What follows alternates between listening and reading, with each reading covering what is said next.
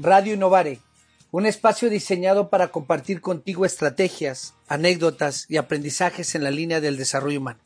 Crecimiento para ti. Esta es la pregunta. ¿Por quién estás aquí? Hola, ¿qué tal? Soy Evelyn Hernández y quiero compartir estos minutos contigo hablando de tu nido, tu entorno, tu principio. ¿Y por qué es importante ir al principio? Desde que eres niño empiezas con un proceso de configuración inicial, por padres, hermanos, familiares, maestros, amigos. Este proceso es una serie de creencias que fuiste insertando en tu cerebro.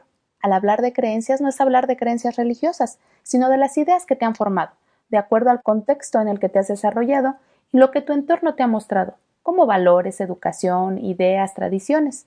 Este proceso de configuración es la base que te sostiene como persona. Te puedes ir a los primeros años de vida, al baúl de los recuerdos, y traer a tu mente las personas que realmente estuvieron contigo. ¿Quién te cuidó? ¿Quién estuvo al pendiente de ti?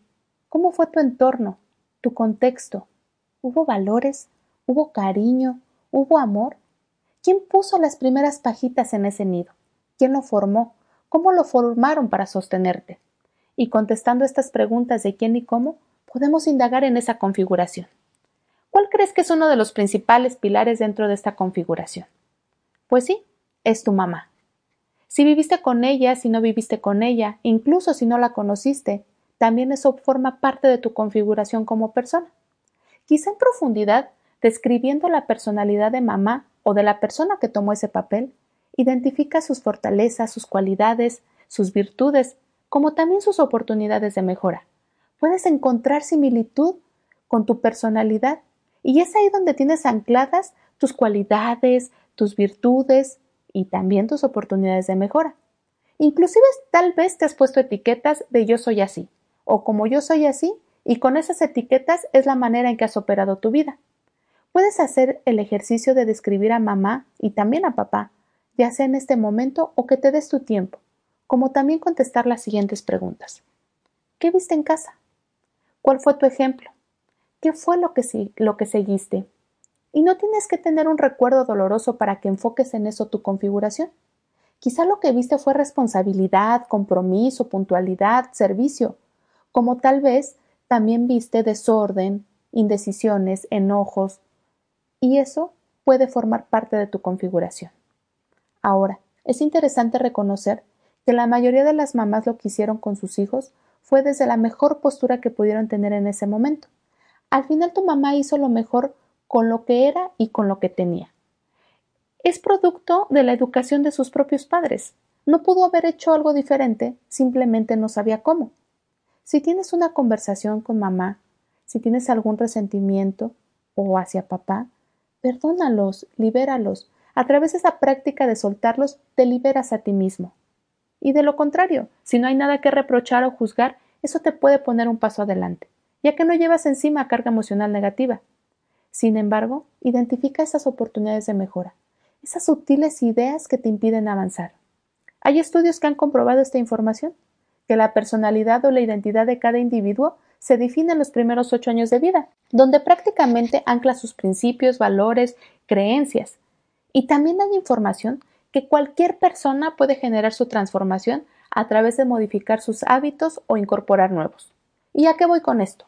La configuración inicial sí te sostiene y tal vez es el mayor porcentaje de cómo operas en esta vida. En cambio, conforme vas creciendo y te vuelves independiente, vas tomando decisiones que te van formando y es una línea delgada donde cada individuo ya se hace responsable por sus decisiones y actos. Puedes tener lealtad a las cosas que te funcionen de tu configuración y también reconocer lo que ya no necesitas.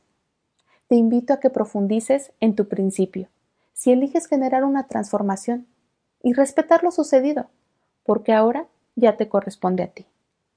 Y para finalizar, te comparto un mensaje. Si tienes oportunidad en estos momentos, cierra tus ojos ponte cómodo. Respira profundamente y sigue mi voz. Hoy quise hacerte llegar este mensaje a través de estos momentos. Tal vez con el camino recorrido no estés cómodo con todos tus resultados. Tal vez con tu familia, tu trabajo, tu ingreso económico o tu propia persona. O quizá estés pasando por los mejores momentos. Del modo que sea, te quiero reconocer. Que has tomado decisiones importantes. ¿Sabes? Eso me enorgullece, porque sé que lo has disfrutado, como también has superado obstáculos que yo misma te he puesto, que yo te he empujado de un lado a otro con la finalidad de que no te detengas. Y aún con lo que has logrado, quizá hay cosas pendientes. Y te digo ahora, si de verdad es importante para ti, ve por ello. Una vez más logra ese objetivo, disfruta el camino y llega al final. Y si todo está en camino estable, no te conformes. Para mí el peor enemigo del éxito personal ni siquiera es el fracaso, es el estoy bien, es lo cómodo. Detrás de ese bienestar hay algo más para ti. Y me gustaría que sigas o lleves a alguien siempre en tu corazón. Hay muchas personas que se han integrado en tu vida como si fueras un telar que va creciendo y cada hilo que vas agregando es una persona más. No obstante, es tu mamá. A pesar de la interpretación que le has dado a lo sucedido con ella, Recuerda que ella hizo lo mejor para ti. Tal vez todavía hace y hará lo mejor, desde su propia configuración, quizá operando desde la protección para ti, aun con los años que tienes. Por más siniestro que haya parecido o parezca el comentario o la acción hacia ti, créeme, hubo o hay una intención positiva. Tal vez hay cosas que te gustaría cambiar de ella, te incomodan y te alejan. Posiblemente hubo fallas, pero eso a ti no te pertenece. En cambio te digo, respétala, ámala, honrala. Por ella estás aquí. Es la persona que me llevó a ti y de la manera que haya sido, hizo lo posible para que tú nacieras. Si ya no está contigo físicamente, recuérdala y preserva esas fortalezas, virtudes, cualidades que también tienes por ella. Y si aún está contigo, disfrútala, ámala, honrala porque los días se agotan. Dicen que vida solo hay una, aunque yo opino lo contrario. Muerte solo hay una. Yo estoy todos los días para ti.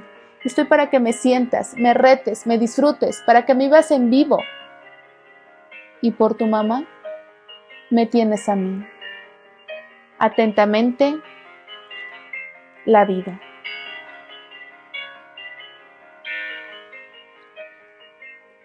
Y al inicio te hacia la pregunta, ¿por quién estás aquí? No importa lo sucedido, no importa la historia. Siempre podrás corregir. Siempre podrás hacer una nueva interpretación. Y es momento de despedirnos. No te digo adiós, no te digo hasta luego, solo te digo, vive hoy.